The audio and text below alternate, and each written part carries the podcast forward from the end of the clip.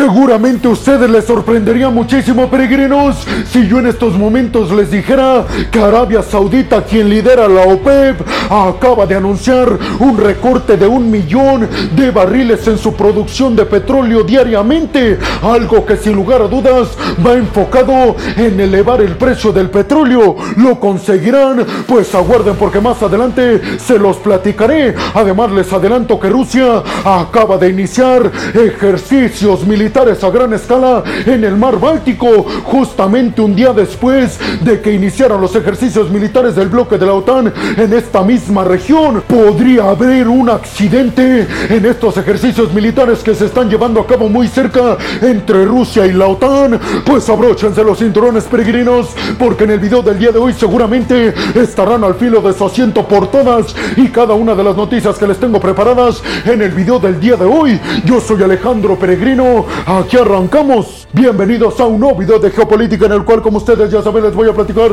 lo más importante que ha acontecido a niveles diplomáticos y geopolíticos alrededor de todo el mundo. Y vámonos rápidamente con la primera noticia del video del día de hoy, peregrinos, que tiene que ver con que la OPEP Plus, que es el grupo de países productores de petróleo alrededor del mundo, encabezados por Rusia y por Arabia Saudita, estos llevaron a cabo una reunión de alta importancia en Viena, Austria, y ahí comunicaron al mundo que iban a bajar por segunda ocasión en lo que va del año su producción de petróleo. ¿Con qué objetivo seguramente se los están preguntando, peregrinos? Pues yo les respondería que con el objetivo claro y contundente de estabilizar los precios a su conveniencia. Se los resumo rápidamente. Quieren elevar los precios para obtener mayores ganancias económicas, ya que los precios del crudo alrededor del mundo continúan bajando estrepitosamente. La OPEP entonces, peregrinos, quiere bajar su producción de petróleo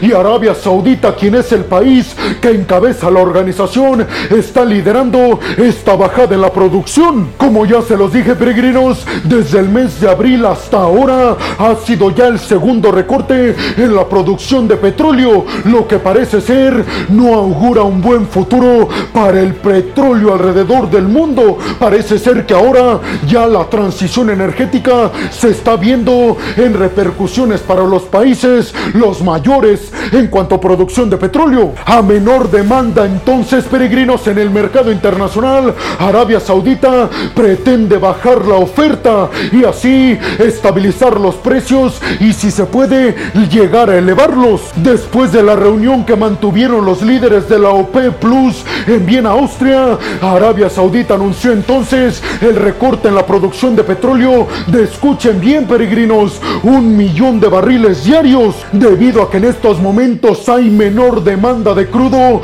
Arabia Saudita pretende bajar la producción para que exista mayor demanda y eso estabilice los precios y si se puede los eleve. Y ustedes seguramente se estarán preguntando, peregrino, ¿cuál es la principal razón de que los países de la OPEP estén bajando la producción de petróleo? ¿Cuáles son sus objetivos? Pues yo les diría, peregrinos, que la principal razón que están especulando los especialistas en este tema que escriben en medios como Reuters aseguran que la medida fue tomada debido a que los pronósticos de crecimiento en uno de los mercados más grandes del mundo, es decir, en China, no esté creciendo a lo previsto hace algunos años. Parece ser, peregrinos, que la lentitud económica en el crecimiento en el mercado interno de China está provocando que sobren barriles de petróleo y por eso la OPEP está recortando su producción. Los expertos están asegurando, peregrinos, que la bajada en los precios del crudo es inminente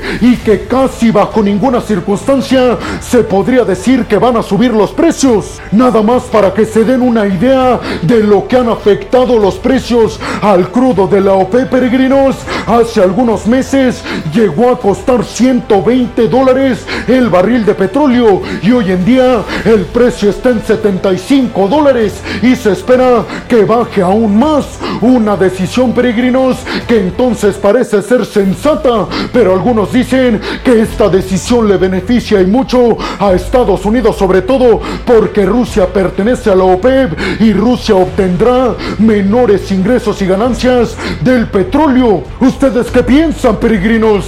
¿Creen que esto haga que Arabia Saudita se acerque nuevamente a su tan cercano, pero que ahora tiene problemas, Estados Unidos, y sobre todo, creen que esta medida y esta bajada en los precios mundiales del petróleo afecte realmente a Rusia, ya que Rusia es uno de los mayores productores y exportadores de petróleo. Y vámonos rápidamente con la segunda noticia del video del día de hoy, peregrinos, que tiene que ver con que desde Rusia acaban de anunciar el inicio de ejercicios y maniobras militares a gran escala en el mar Báltico. Estos iniciaron justamente un día después de que hayan iniciado ejercicios y maniobras militares también a gran escala, precisamente en la misma zona, en el mar Báltico, por parte del bloque de la OTAN. Por parte de la OTAN, peregrinos, están participando al menos 6.000 tropas, 50 barcos y buques de guerra y 45 aviones militares de combate. Y hay que decir, peregrinos, que en estos ejercicios militares a gran escala en el Báltico,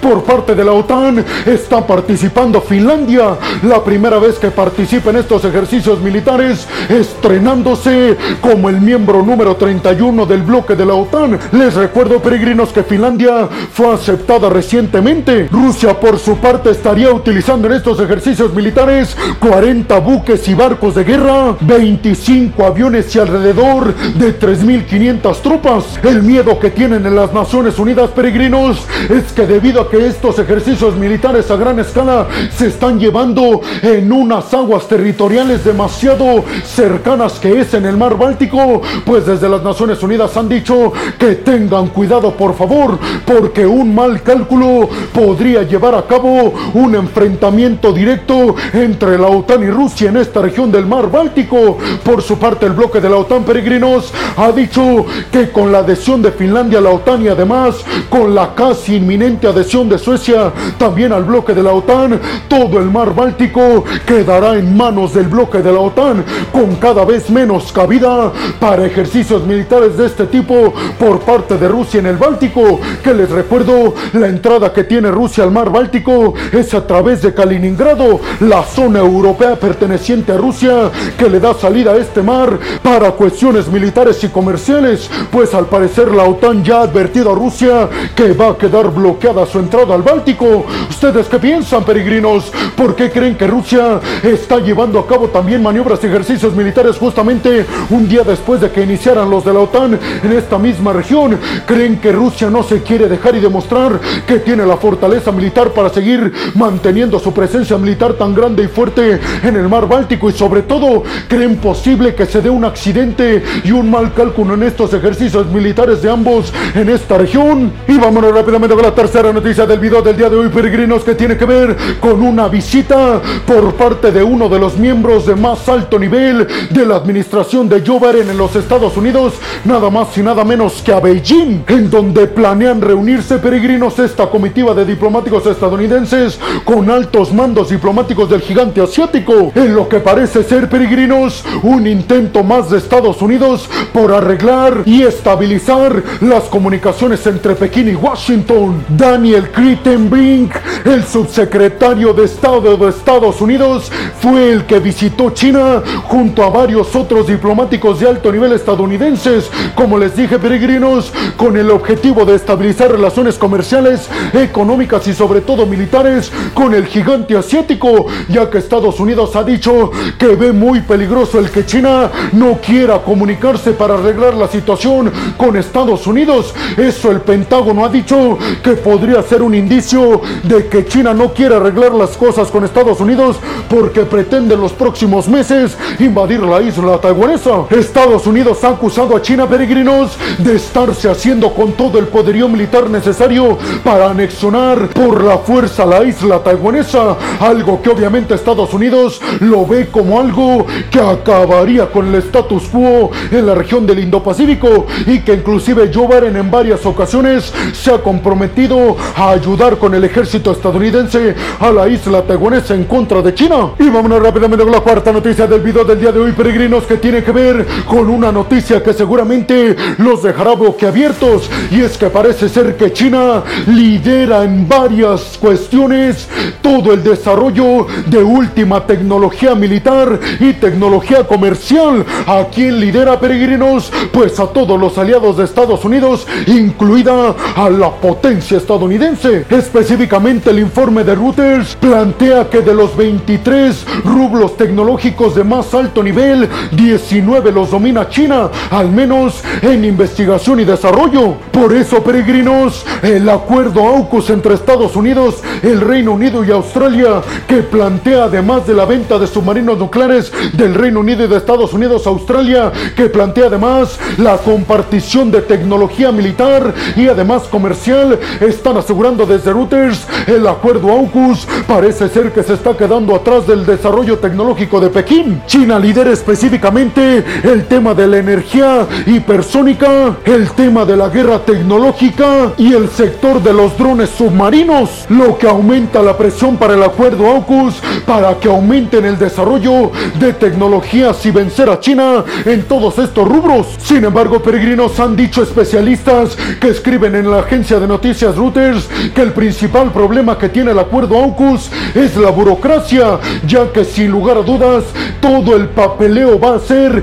que sea demasiado lento y que haya varios obstáculos para compartir tecnología de alto nivel entre Australia, el Reino Unido y Estados Unidos y aseguran mientras esto está muy lento en el AUKUS, en China tienen como prioridad continuar acelerando el desarrollo y la investigación en nuevas tecnologías. El acuerdo AUKUS sobre todo quiere desarrollar tecnología hipersónica que supere la de China y la de Rusia, tecnología defensiva para evitar a los misiles hipersónicos de estos dos países. Quieren además competir en la inteligencia artificial y en la energía cuántica. ¿Ustedes qué piensan, peregrinos? ¿Creen realmente que China supere en 19 de los 23 rubros más importantes en tecnología militar y comercial a los miembros del AUKUS, el Reino Unido, Estados Unidos y Australia? ¿Creen que estos tres países tengan lo necesario para alcanzar a China y después superarla? Y vámonos rápidamente con la quinta noticia del video del día de hoy, peregrinos, que tiene que ver con que Bélgica está investigando a los grupos de militares que entraron a Rusia, sobre todo porque The Washington Post publicó un informe en el que se especifica que estos militares que entraron a Rusia llevaban poderío militar de fabricación belga. Eso sin lugar a dudas pondría a Bélgica en un enfrentamiento directo contra Rusia, porque su poderío militar estaría siendo utilizado en contra de Rusia en el propio territorio ruso. Pero hasta el momento, peregrinos, no se ha sabido quiénes o cómo es que están apoyando a estos militares supuestamente independientes que están entrando a Rusia. ¿Ustedes qué piensan, peregrinos? ¿Quiénes creen que sean los que están detrás de estas incursiones al territorio ruso? Y vámonos rápidamente con la sexta y última noticia del video del día de hoy, peregrinos, que tiene que ver con declaraciones que ofreció Annalena Baerbock, la ministra de Asuntos Exteriores de Alemania, con respecto a Latinoamérica, porque dijo que Latinoamérica, sin lugar a dudas, es un aliado neutral y muy cercano a todo Occidente, específicamente a los europeos y Alemania. Estas declaraciones las dio días antes de ir a visitar a Brasil, a Colombia y a Panamá. Desde Alemania dicen que con la llegada de Lula da Silva a Brasil se abren nuevos mecanismos y nuevas oportunidades para fortalecer relaciones entre Europa y Latinoamérica. ¿Ustedes qué piensan, peregrinos? ¿Creen realmente que Occidente pueda arrebatarles a Rusia y a China los aliados que han ganado en América del Sur como Argentina, Brasil e inclusive Panamá? Y bueno, hemos llegado al final del video del día de hoy, peregrinos. Les quiero agradecer muchísimo todo el apoyo que me dan. Sin ustedes, yo no podría hacer esto que es lo que más me apasiona en el mundo. Así que muchas, pero muchas gracias, peregrinos. Sin más por el momento, nos vemos en el video de Geopolítica. Hasta la próxima.